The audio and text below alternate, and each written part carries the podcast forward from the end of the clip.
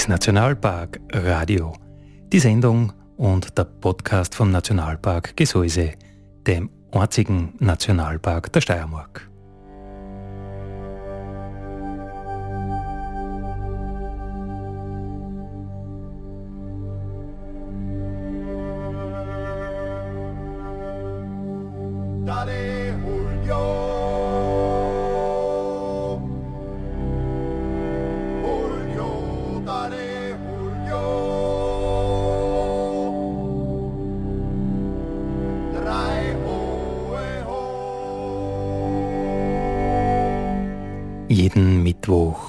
Von 6 bis 7 auf die Nacht auf Radio Frequenz und alle 14 Tage neu überall, wo es Podcasts gibt.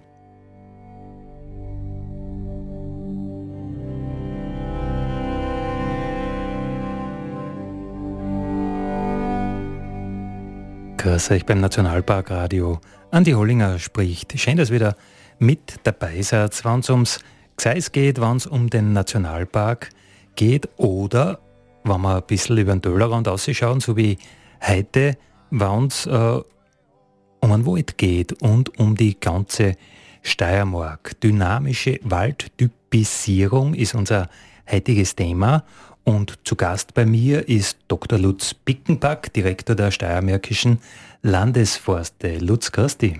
Servus Andi, grüß dich. Danke, dass ich hier sein darf. Ja, danke, dass du Zeit nimmst. Du bist ja äh, sehr frisch gefangt, sagen wir mal. Im Dienst seit... Äh, Seit 1. März habe ich die erst- Leitung der Steiermärkischen Landesforste übernommen. Genau, genau, genau, genau. Erst ein paar Monate eigentlich. Äh, ja, die steiermärkischen Landesforste. Was ist das eigentlich genau für, für ein Betrieb? Wer oder was sind die steiermärkischen Landesforste? Ja, also die Steiermärkischen Landesforste sind ein großer Forstbetrieb in der Obersteiermark. Wir haben eine Gesamtfläche von über 28.000 Hektar und damit zählen wir zu den größten Forstbetrieben in Österreich überhaupt. Und so von der Lage her kann man sagen, unsere Flächen liegen in einem Dreieck zwischen Admont, Hieflau und dann Richtung Norden rauf nach St. Gallen und nach Westen bis an die oberösterreichische Grenze, an den Nationalpark Kalkalpen grenzen wir dort an.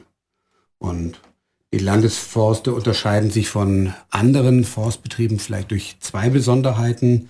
Ähm, erstmal durch unseren Eigentümer. Wir sind im Eigentum vom Land Steiermark. Ähm, aber wir gehören nicht zur Verwaltung, sondern wir sind ein Wirtschaftsbetrieb, der auch als ein solcher eben geführt wird. Und das heißt, dass wir eben nicht vom Land finanziert werden, sondern dass wir uns eben selber finanzieren müssen und umgekehrt, dass wir nach Möglichkeit eben auch noch einen äh, bescheidenen Beitrag zum Landesbudget auch beitr- beitragen sollten eigentlich. Und äh, die zweite Besonderheit, die uns von anderen Betrieben vermutlich unterscheidet, äh, ist eben die Tatsache, dass ein äh, ziemlich erheblicher Teil unserer Fläche eben an den Nationalpark Gesäuse verpachtet ist. Also die Nationalparkfläche liegt auf unserer Grundfläche und da darf ich ja auch mitwirken. Bin im Nationalpark Gesäuse nämlich Leiter des Fachbereichs Wald- und Wildmanagement. Wenn du sagst, du sollst was erwirtschaften für das Land Steiermark, wie realistisch ist das heutzutage? Also so ein Forstbetrieb, äh, ich glaube, da musst du schon ganz schön glauben, wirtschaften, dass sich das irgendwie ausgeht, oder? Also grundsätzlich ähm, ist mit Urproduktion, egal ob das jetzt Land- oder Forstwirtschaft ist, noch keiner so richtig reich geworden. äh, das ist halt doch ein relativ hartes Geschäft in der heutigen Zeit, äh, etwas zu produzieren, was dann weiterverarbeitet und gehandelt wird. Der Urproduzent ist meistens der, der am wenigsten dran verdient. Äh, die- größte Gewinnspanne liegt wahrscheinlich irgendwo dann in der Weiterverarbeitung oder, oder im, im Handel. Ähm, dann hängt es natürlich von, von sehr vielen Faktoren ab, die man auch teilweise gar nicht selber beeinflussen kann, äh, wie zum Beispiel der Holzpreis. Äh, das ist halt eben heute etwas Internationales. Ähm, den kann ich nicht äh, durch besonders, besonderes Gehan äh, Verhandlungsgeschick wahnsinnig äh, steuern, sondern äh, da gibt es eben einen relativ engen Rahmen, in dem ich mich bewege und dann ist es vielleicht noch ein bisschen verhandlungsgeschickt. Aber ähm, ja, natürlich hängt es auch vom, vom eigenen Wirtschaften an, äh, wie man vorausschaut, man arbeitet und ob man sparsam ist und viele Faktoren. Aber es muss ja auch nicht immer alles nur in Geld gemessen werden. Ne? Also gerade im Forstbetrieb für den Wald, der Wald hat ja wirklich sehr, sehr viele Funktionen. Ähm, und da gibt es eben auch eine ganze Menge Funktionen, die der Wald leistet, die eben nicht mit Geld bewertet werden, die eben allgemein Leistung für die Allgemeinheit sind, ob das die Schutzfunktion ist, äh, sauberes Wasser, reine Luft, Lebensraum für Pflanzen und Tiere. Das ist etwas, das kann man monetär nicht bewerten, aber das ist trotzdem eine Leistung, die ein solcher Betrieb eben erbringt. Ne? Leistung für die Allgemeinheit, darum ist ja gut, äh, dass Waldflächen in der Steiermark sozusagen der Allgemeinheit kehren. Ja, wobei das eben nur ein relativ kleiner Teil ist. Also das ist eben eine Besonderheit, dass wir dem äh, Land gehören. Äh, der meiste Wald in Österreich gehört privaten Grundeigentümern und der größte Waldbesitzer, der größte Forstbetrieb, den es gibt, sind eben die österreichischen Bundesforste. Ihr Herz ist Nationalpark Radio, die Radiosendung und den Podcast vom Nationalpark Gesäuse.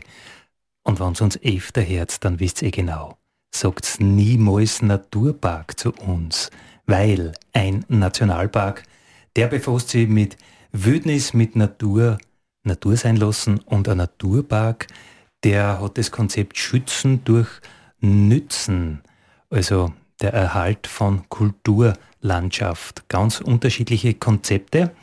Aber heute, heute plaudern wir über die dynamische Waldtypisierung. Lutz Bickenback von den Steiermärkischen Landesforste ist zu Gast. Äh, Lutz, wir haben schon gesagt, du hast äh, vor kurzem erst angefangen. Im März, äh, was hast du vorher gemacht? Ja, also äh, wie man vielleicht raushört, bin ich kein gebürtiger Österreicher, sondern ich bin in Deutschland geboren und aufgewachsen äh, lebe aber mittlerweile seit knapp 18 Jahren mit meiner Familie in der Steiermark. Ich habe früher elf Jahre lang für einen anderen großen äh, Forstbetrieb in der Steiermark gearbeitet und bin seit 2017 beim Land Steiermark angekommen, habe dort ähm, bis, bis zum März eben in der Landesforstdirektion in Graz war ich dort tätig als Sachverständiger und ja, jetzt hat man mir eben die als neue Aufgabe die Leitung der Steiermarkischen Landesforst übertragen.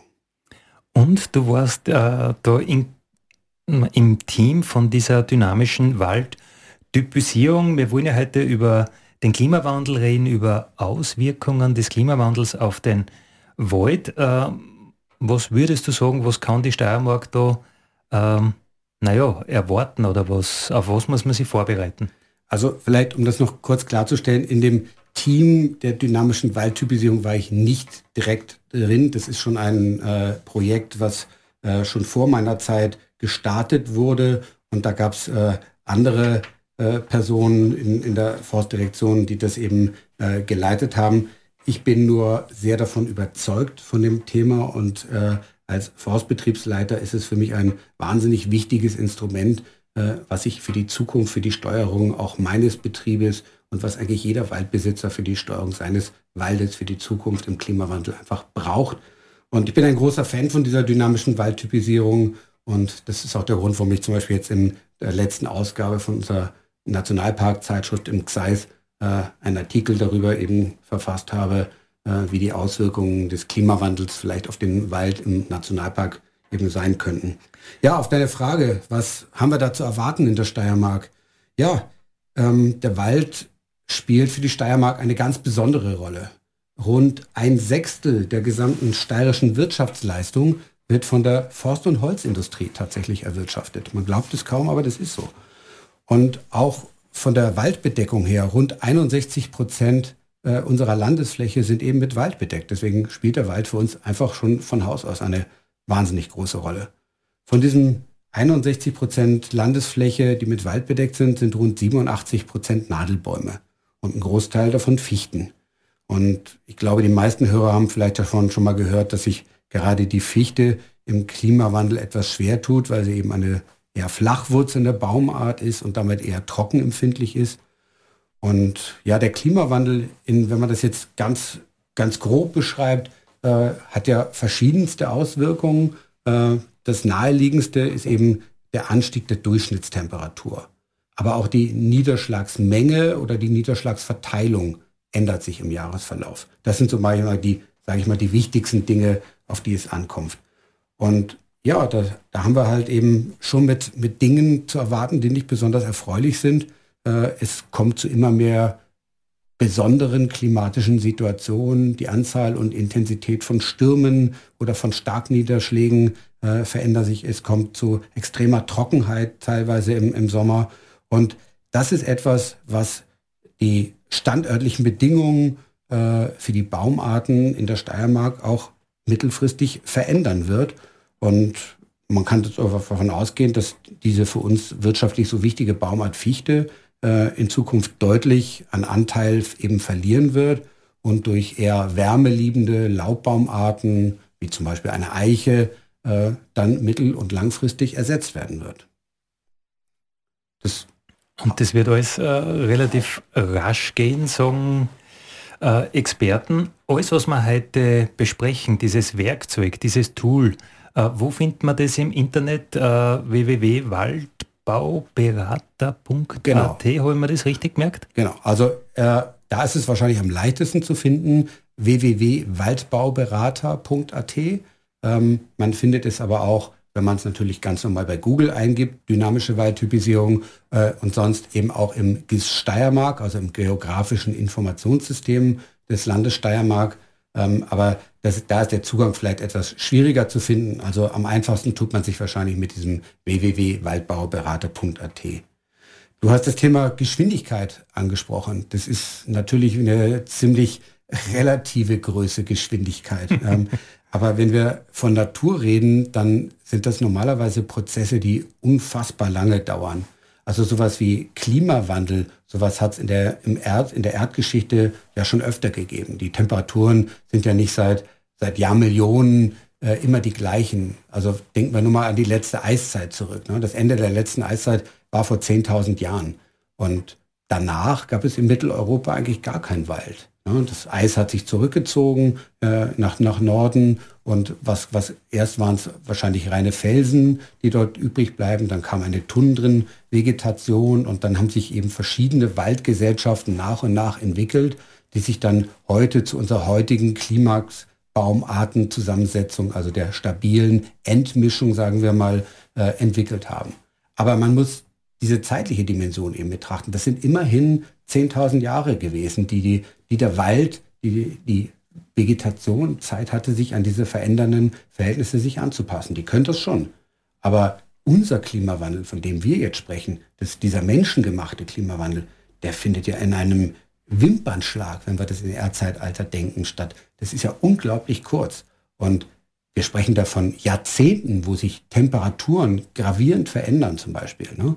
Und wenn wir überlegen, ein, ein, ein Baum, das ist ein, ein sehr langlebiger Organismus, ne? der, der kann ja von Haus aus locker ein paar hundert Jahre alt werden. Und so viel Zeit hat der aber gar nicht. Der kann sich nicht in einer Pflanzengeneration von junger Baum, mittelalter Baum, alter Baum einfach umstellen an völlig veränderte Bedingungen, äh, sondern das kann nur über Generationen langsam über Jahrhunderte, Jahrtausende solche Anpassungsprozesse normalerweise in der Natur stattfinden. Und wir überfordern unser natürliches System.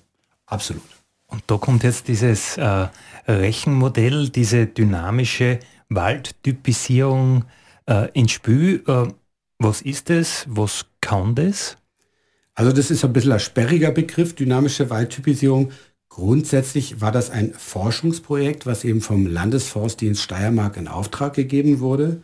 An diesem Mammutprojekt haben insgesamt über 100 Wissenschaftlerinnen aus zwölf Forschungsinstitutionen mitgearbeitet. Da waren federführend war es die Universität für Bodenkultur, da waren aber wieder auch verschiedene Institute äh, an der BOKO äh, beteiligt, das Institut für Waldbau, Institut für Waldökologie, Meteorologie, Holztechnologie, aber auch andere Institutionen wie zum Beispiel das Bundesforschungszentrum für Wald, das BFW, die Karl-Franzens-Universität in Graz, die Zentrale Anstalt für Meteorologie und noch viele andere. Und die Wissenschaftler haben eine auf den Standorten, auf die klimatischen Einflüsse angepasste Planungs- und Beratungsgrundlage für die Waldbewirtschaftung in der Steiermark geschaffen. Das ist also ein Tool, ähm, wo wir eben im Internet über digitale Karten äh, ablesen können, wie sich der Standort, über den wir vielleicht gleich nochmal reden können, was das, was das wirklich ist, ähm, äh, wie sich der im Klimawandel verändert, unter welchen Voraussetzungen und über welchen Zeitraum und was das für Folgen für uns hat. Wir plaudern heute über die dynamische Waldtypisierung im Nationalpark Radio. Lutz Bickenback ist zu Gast. Äh, Lutz, du hast uns schon ein bisschen was von, der, von diesem Rechenmodell äh, erzählt. Wir haben gesagt, im Internet findet man es unter www.waldbauberater.at, die dynamische Waldtypisierung als Planungsinstrument. Äh, Wie muss ich mir das äh, konkret vorstellen? Genau. Also wie schon gesagt, ist das ein Planungsinstrument, ähm, wo ich eben mir als zum Beispiel Waldbesitzer überlegen kann, ähm, welche Baumarten ich in Zukunft auf was für einem Standort eben vielleicht pflanzen will. Wir haben ja nun gehört äh, an dem Beispiel, dass die Fichte voraussichtlich eine Baumart ist, die im Klimawandel vielleicht Probleme bekommen könnte. Und da wäre es ja grundsätzlich nicht so blöd äh, zu wissen, auf welchen Standorten, unter welchen Bedingungen ich zum Beispiel eine Baumart Fichte, aber auch andere Baumarten dort wachsen können oder nicht. Und diese Frage ist ja selbst für Fachleute schon unglaublich schwer zu, zu beantworten. Und für einen Laien ist das praktisch unmöglich äh, zu wissen, so in die Zukunft zu blicken. Und deswegen äh, ist es eben wichtig, ein Instrument an die Hand zu bekommen, was einen bei seiner Entscheidung eben unterstützen soll. Ganz wichtig zu wissen ist der Standort. Es geht immer um Standort, deswegen halt in, in der Waldtypisierung. Der Standort, also dort, wo der Baum wächst, ist immer die Grundlage für die Ableitung der Eignung der Baumart auf diesem Standort. Der Standort wird durch vier Faktoren geprägt. Durch den Licht, den Wasser, den Wärme und den Nährstoffhaushalt. Und früher ging man in der forstlichen Standortskunde davon aus, dass diese Haushalte zwar jährlichen Schwankungen unterworfen sind, aber grundlegend, also über eine Umtriebszeit von 100 bis 150 Jahren, grundsätzlich mal unverändert bleiben. Jetzt kommt aber der Klimawandel ins Spiel und nun müssen wir diese Annahme, dass das etwas Statisches ist, korrigieren. Das Ganze wird also dynamisch. Es kommt zu dynamischen Veränderungen und das beschreibt eben diese dynamische Waldtypisierung. Wenn es zum Beispiel auf einem Standort wärmer und trockener wird, dann kann es zum Beispiel sein, dass eine bestimmte Baumart wie die Fichte mit diesen Standortbedingungen dann eben nicht mehr klarkommt. Sie wird anfälliger für Schadereignisse oder Schadinsekten wie den Borkenkäfer und über kurz oder lang wird sie mal von diesem Standort verdrängt werden. Und welche Aufgabe hat jetzt konkret die dynamische Waldtypisierung? Also die konkrete Aufgabe ist es, den Waldbesitzer in seiner Entscheidung zu unterstützen, welche Baumart er in Zukunft auf welchem Standort eben anpflanzen sollte. Ähm, es kommt eben, wie ich gesagt habe, ähm, durch, diese, durch den Klimawandel zu einer Veränderung dieser Standortseigenschaften. Wenn wir diese vier Standortseigenschaften uns nochmal anschauen, äh, dann ist der Lichtstand, äh, äh, äh, der Lichthaushalt vielleicht das, was am wenigsten interessant ist, aber ähm, am wichtigsten sind eben der Wasserhaushalt ähm, und der Wärmehaushalt. Und wenn man sich jetzt eben überlegt, wie werden die sich verändern, dann gibt es eben Modelle, äh, die das prognostizieren können. Ähm, und das kann der Laie eben nicht, nicht, nicht selber wissen. Der weiß nur, es wird wärmer und es wird vielleicht trockener. Aber wo wird es, wie viel Grad wärmer und wie viel trockener wird es auf, welchem Standort? Und da hilft dann eben die dynamische Waldtypisierung dabei. Also ähm, nehmen wir zum Beispiel äh, unsere Region, den Nationalpark Gesäuse. Ähm, wie, wie schauen da die Modelle aus? Ähm, nehmen wir, nehmen wir den, äh, den Wasserhaushalt zum Beispiel. Ähm, wenn wir davon ausgehen, dass es grundsätzlich eher trockener wird, dann trifft das eben auch nicht für alle Regionen zu. Also für die Südoststeiermark ist das sicherlich der Fall, dass es dort trockener wird.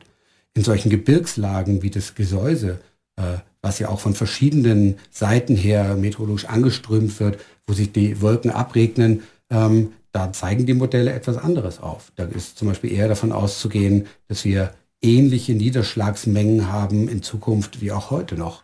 Vielleicht sogar, sogar noch höhere. Aber ähm, wir müssen, auch da gibt es wieder, wieder ein, ein großes Aber dahinter. Ähm, das ist eben die Niederschlagsverteilung. Ähm, es ist ja nicht gesagt, dass die gleiche Niederschlagsmenge auch dann Pflanzen verfügbar ist. Nehmen wir zum Beispiel das heutige äh, Früh, das Frühjahr heuer.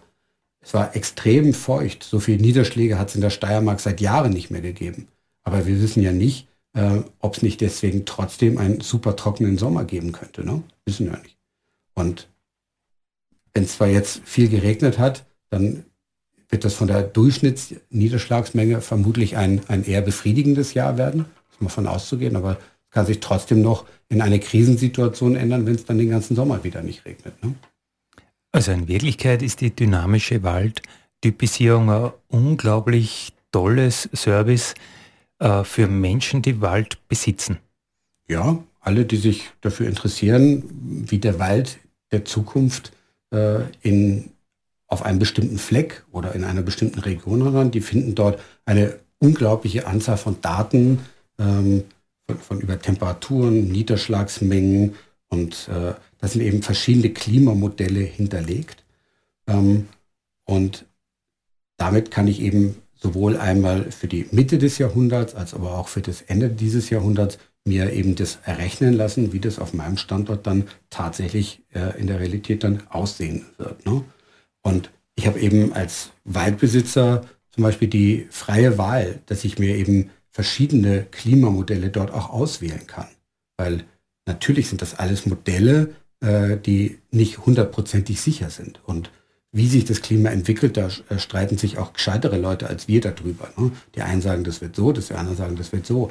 Also nehmen wir mal das, was in der Politik diskutiert wird. Da gibt es das von der Politik festgelegte 1,5 Grad Ziel, was auf der Pariser Klimakonferenz als Ziel angestrebt wird. Ähm, aber 1,5 Grad, das ist der Durchschnittswert über eigentlich über die, über die gesamte Erde.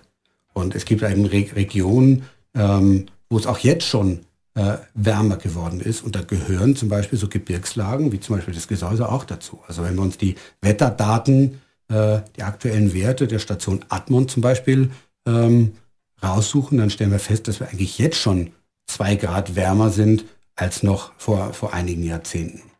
Und insgesamt kann man sagen, Gebirgslagen, kalte Regionen wie zum Beispiel die Arktis, die werden sich eher tendenziell stärker erwärmen, überdurchschnittlich warm und gemäßigte Breiten werden sich vielleicht eher unterdurchschnittlich sein. Aber wie hoch das wirklich sein wird, das kann in Wirklichkeit keiner wirklich sagen. Wenn wir jetzt, also in diesem, in der dynamischen Waldtypisierung sind eben zwei Klimamodelle hinter, hinterlegt, wo sich der, der Nutzer das eben selber auswählen kann, was er dann für realistischer hält. Ne? Das eine wird als RPC 4.5 bezeichnet. Das klingt ein bisschen komisch. RPC ist die Abkürzung für Representative Concentration Pathways. Also geht es um CO2-Konzentration. Was aber vielleicht wichtiger ist, wenn man sagt, was, was heißt das jetzt? Ich wähle das Klimaszenario 4.5 aus. Da ist sowas hinterlegt wie, man geht davon, also 4.5 wäre so, ähm, die Politik ergreift jetzt wirklich Maßnahmen, die so wirksam sind, dass wir dieses 1,5 Grad Ziel äh, äh, so gerade noch erreichen können. Ne? Dann hätten wir, oder so knapp verfehlen, aber so ungefähr bei zwei Grad plus am Ende des Jahrhunderts liegen würden.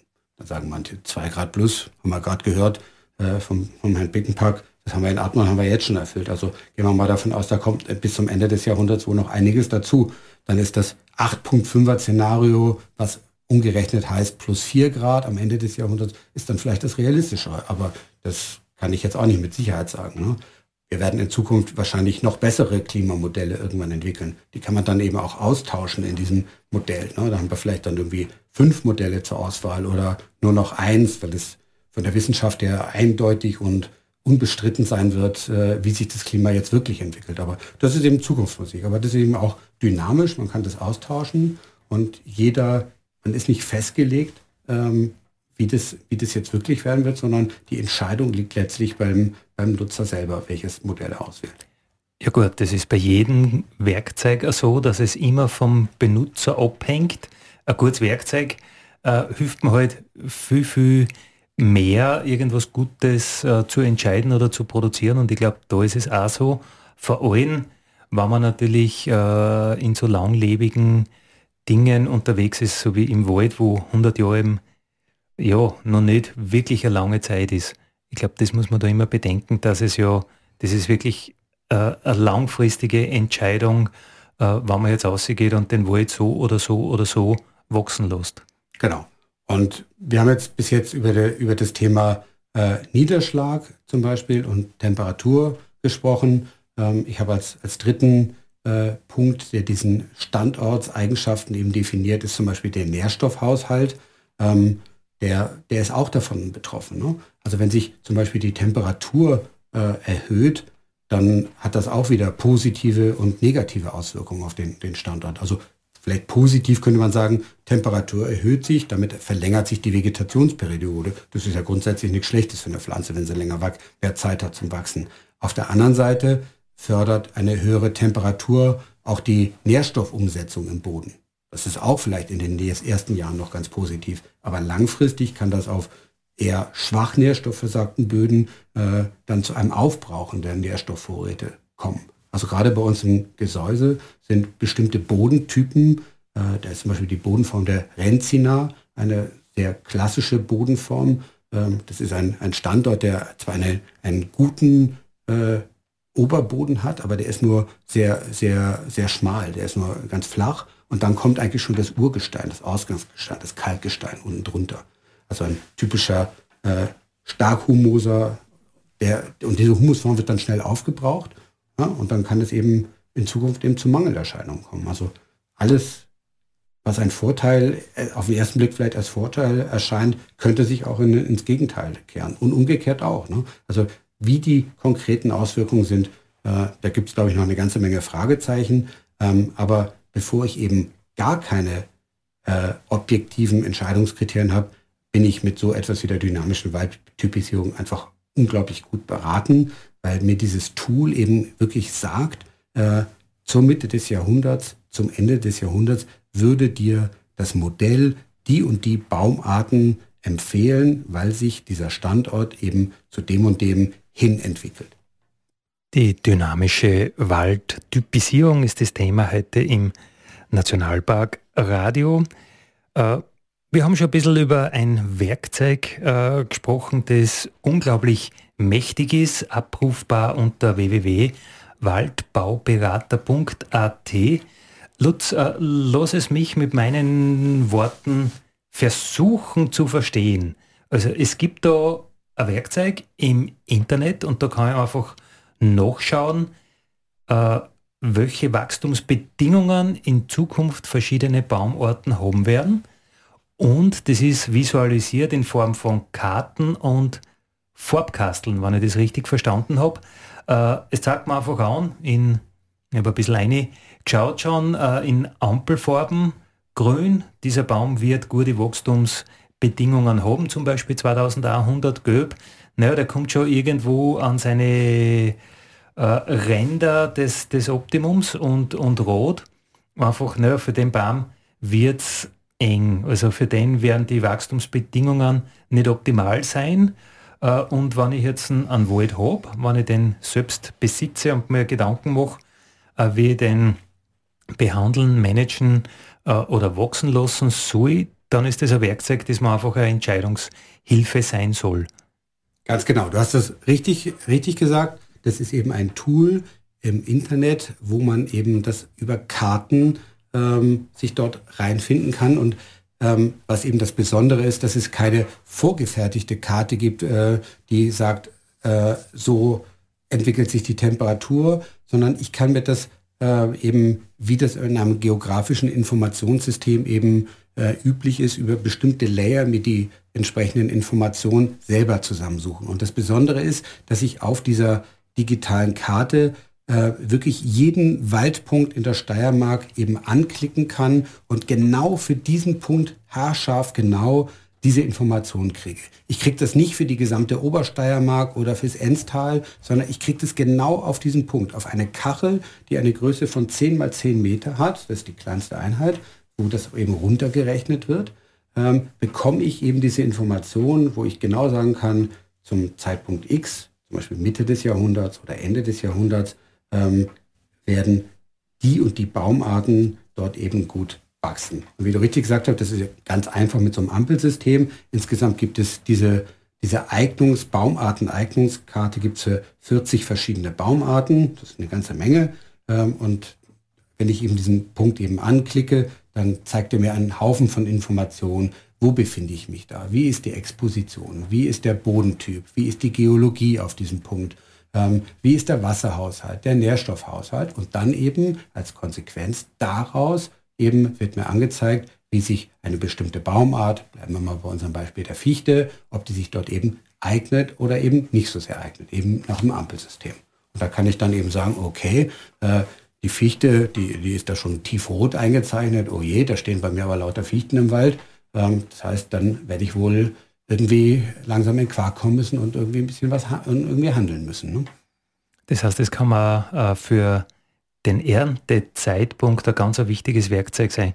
Also wenn man die Zukunftsprognose sagt, naja, an dem Standort wird es haarig, dann war es doch vielleicht gescheit, äh, eine Ernte vielleicht um zehn Jahre vorzuziehen, wann, wann, wenn ich jetzt einen, einen super schönen Bestand habe, bevor ich irgendein äh, Problem kriege, zum Beispiel mit Borkenkäfer oder dergleichen.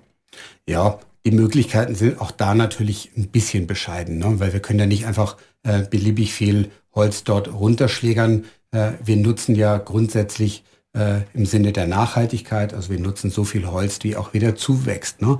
Und wenn ich jetzt zum Beispiel, um äh, bei einem Beispiel zu bleiben, einen reinen Fichtenbestand habe und äh, da steht, dass der dort in Zukunft vielleicht Probleme kriegen würde, die ist tiefrot dort angegeben, dann sind auch dort natürlich meine Möglichkeiten beschränkt. Ne? Ich werde den jetzt nicht meinen gesamten Wald, wenn es jetzt ein Bestand ist, ist nicht so nicht nicht so viel, ein Hektar vielleicht oder so. Aber wenn man äh, wenn mein, meine ganze Region eigentlich voller Fichten steht, dann kann ich ja gar nicht so schnell umwandeln. Ne? Das ist ja nur ein Ansatzpunkt, dass ich sage, wo muss ich hin?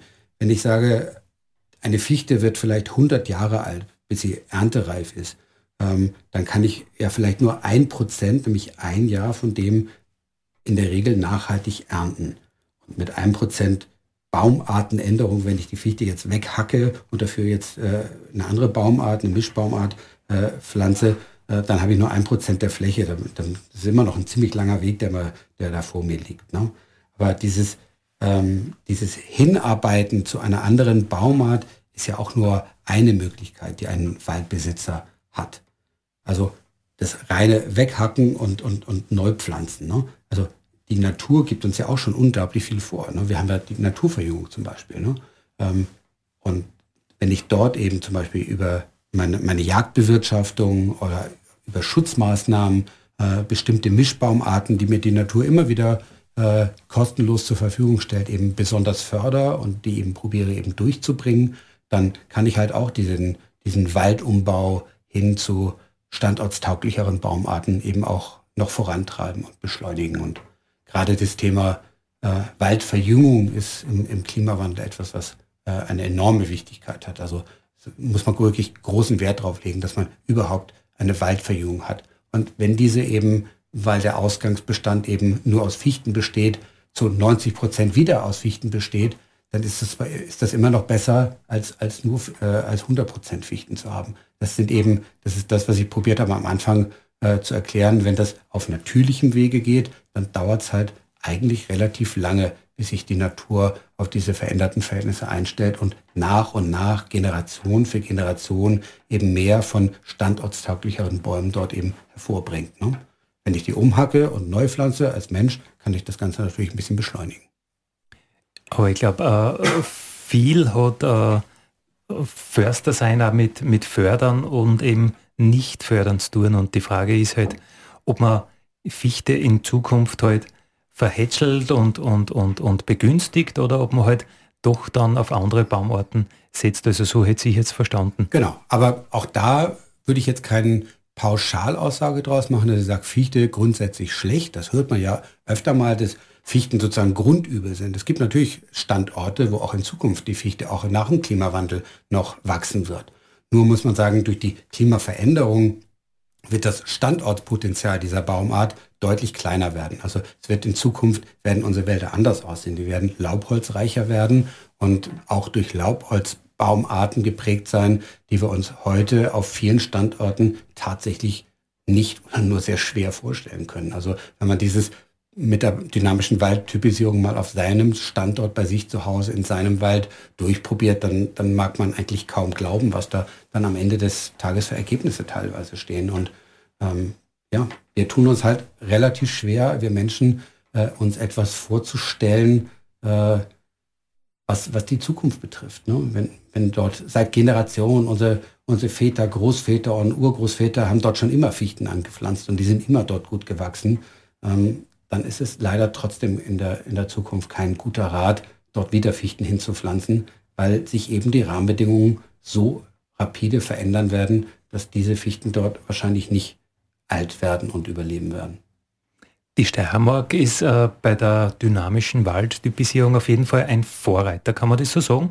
Oder gibt es diese, äh, dieses Rechenmodell auch für andere Bundesländer, für andere Gegenden? Nein, da war die Steiermark tatsächlich ein, ein innovativer Vorreiter dieses, ähm, dieses Forschungsprojekt, dieses Tool, dynamische Waldtypisierung, hat national, aber auch international viel Anerkennung gefunden. Und ähm, so manche Bundesländer beneiden äh, uns in der Steiermark darum und ähm, man hört auch schon von anderen Bundesländern, dass dort dieses äh, auch probiert wird zu übernehmen, dass man dort eben diese Daten eben auch erheben will äh, um den Menschen dort so ein Tool auch zur Verfügung stellen. Wobei man sagen muss, dass das eben nicht so ganz leicht ist, weil es doch sehr aufwendig war. Natürlich gab es schon viele Datengrundlagen, auf die man auch zurückgegriffen hat. Ob das jetzt geologische Karten äh, oder, oder ähnliches war. Ähm, aber es sind eben auch unglaublich viele neue Daten im Zuge dieses Projektes. Ich habe gesagt, es haben über 100 Wissenschaftler über mehrere Jahre daran gearbeitet. Ne? Ist ja auch teuer gewesen. Ähm, also das kann man nicht von heute auf, Nor heut, von heute auf morgen äh, einfach so wie, wie eine Software an, äh, nach Niederösterreich verkaufen und äh, ein halbes Jahr lang ein paar Daten eintippen und dann, dann, dann passt das einfach. Ne? Sondern das ist schon ein relativ aufwendiger Prozess, aber der wird tatsächlich in anderen Bundesländern auch gestartet. Und vielleicht kann man auch, auch nochmal sagen, ähm, ähm, dass es eben auch viel Anerkennung gefunden hat, zeigt sich zum Beispiel darin, äh, dass das äh, die dynamische Waldtypisierung auch schon mal einen Preis gewonnen hat, den sogenannten Energy Globe Award. Das ist ein Umweltpreis. Da hat es eben in einer Kategorie den ersten Preis gemacht und da ist der Forstdienst der Steiermark natürlich auch entsprechend stolz drauf. Ihr Herz ist Nationalpark Radio, den Nationalpark Podcast. Heute plaudern wir über die dynamische Waldtypisierung ein Tool im Internet, das mir dabei hilft, äh, zu entscheiden, welche Bäume in Zukunft einfach gute Wachstumschancen, gutes äh, Wachstumsmöglichkeiten, äh, einfach Potenzial war jetzt das Wort, was man gerade gefällt hat, Wachstumspotenzial haben äh, werden. Lutz, das heißt, äh, ich muss auf den Baumartenwechsel setzen, wann, wann ich klimafit sein will mit meinem Wald oder gibt es andere Möglichkeiten? Naja, langfristig gesehen vielleicht schon, aber wie ich eben schon probiert habe zu sagen, die Möglichkeiten, diesen Baumartenwechsel voranzutreiben, die sind relativ bescheiden. Und das ist ja auch nicht das, dass wir jetzt sagen, äh, wir haben jetzt einen Haufen Fichten in unserem Wald stehen und die hacken wir jetzt alle um und pflanzen dafür Eichen hin. Äh, das kann ja auch nicht im Sinne des Erfinders sein, sondern was eben, und das möchte ich auch klar betonen, ähm, wir müssen ja mit dem leben, was uns unsere Vorgängergenerationen an Baumarten dorthin gestellt haben. Wir können ja gar nicht so schnell wechseln. Und das möchte ich nochmal klarstellen, wie wichtig das ist, ähm, dass wir mit dem, was wir dort vorfinden, jetzt bleiben wir wieder bei unserer Baumart Fichte, äh, weil sie bei uns so eine große Rolle spielt, ähm, dass wir die vorhandenen Bäume jetzt aber vor allem richtig bewirtschaften. Ähm, und richtig bewirtschaften heißt, dass wir, wir brauchen gesunde, vitale und stabile Bäume. Denn nur solche Bäume sind eben in der Lage, diesen besonderen Bedingungen wie dem Klimawandel und die Herausforderungen mit Stürmen und Nassschnee und Borkenkäfern, was wir alles diskutiert haben, äh, dieser, diesen, diesem Stress zu widerstehen. Weil ich meine, das weiß jeder von uns selber, wie das ist. Ne? Ein, ein, ein Beispiel aus dem Tierreich. Welches Tier wird wohl zuerst gefressen werden?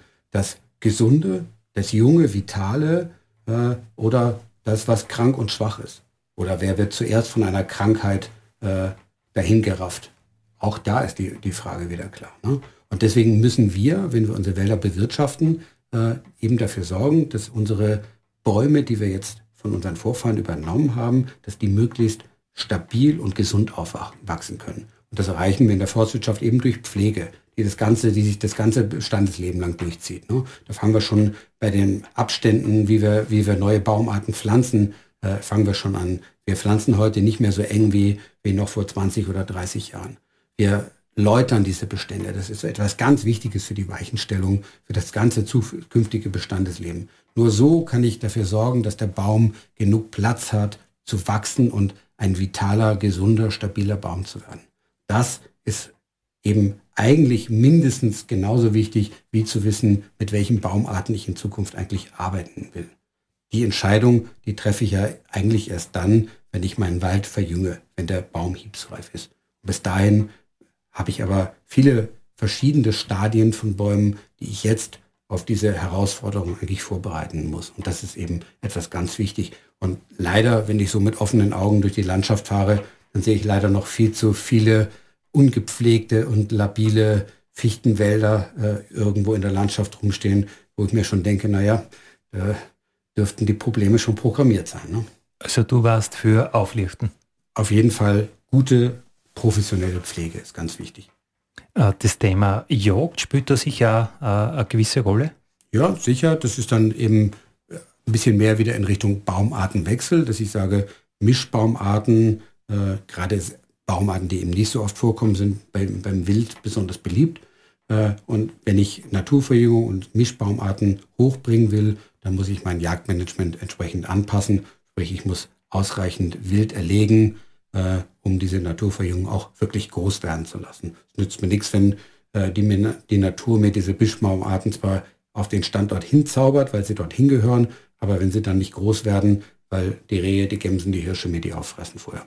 Also gehört auch ein entsprechendes Jagdmanagement gehört auch dazu. Du hast gesagt, die Pflege ist ganz wesentlich. Im Nationalpark Gesäuse haben wir ja auch keine Pflege, da lassen wir einfach Wildnis zu, natürliche Abläufe können ablaufen. Wie siehst du da die Zukunft für den Nationalpark? Naja, im Nationalpark ist die Situation mal grundlegend anders. Ähm, man muss aber auch sagen, dass im Nationalpark eine, natürlich eine ganz andere Zielsetzung herrscht. Wir in unserem bisherigen Gespräch sind wir immer von wirtschaftlich genutzten Wäldern äh, ausgegangen.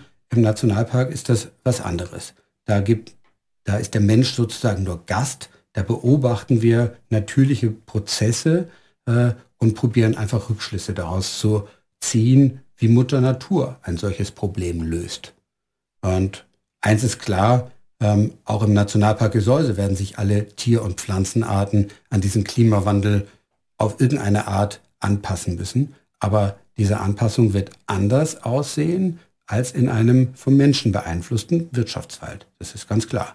Also ein Beispiel dieses Nichtstun ähm, das wird, wird das ganze Landschaftsbild natürlich prägen. Ne? Wenn ein, ein, ein Baum gefressen wird äh, in, in, in der Natur, äh, in dem, im Wirtschaftswald wird er entfernt und in dem Nationalpark bleibt er einfach stehen. Äh, und das wird natürlich auch das Landschaftsbild entsprechend verändern. Damit werden wir leben müssen.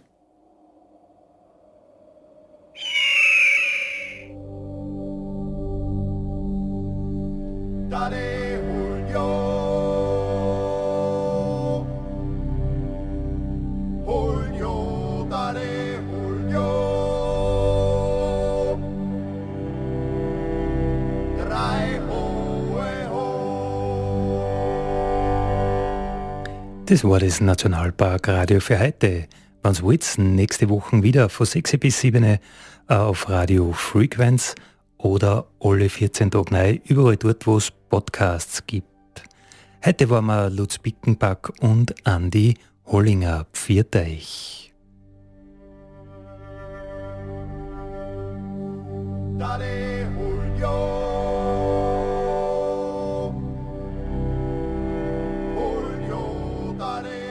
Und übrigens ist Nationalpark Radio und der Podcast, die werden gemacht mit Unterstützung vom Land Steiermark und von der Europäischen Union.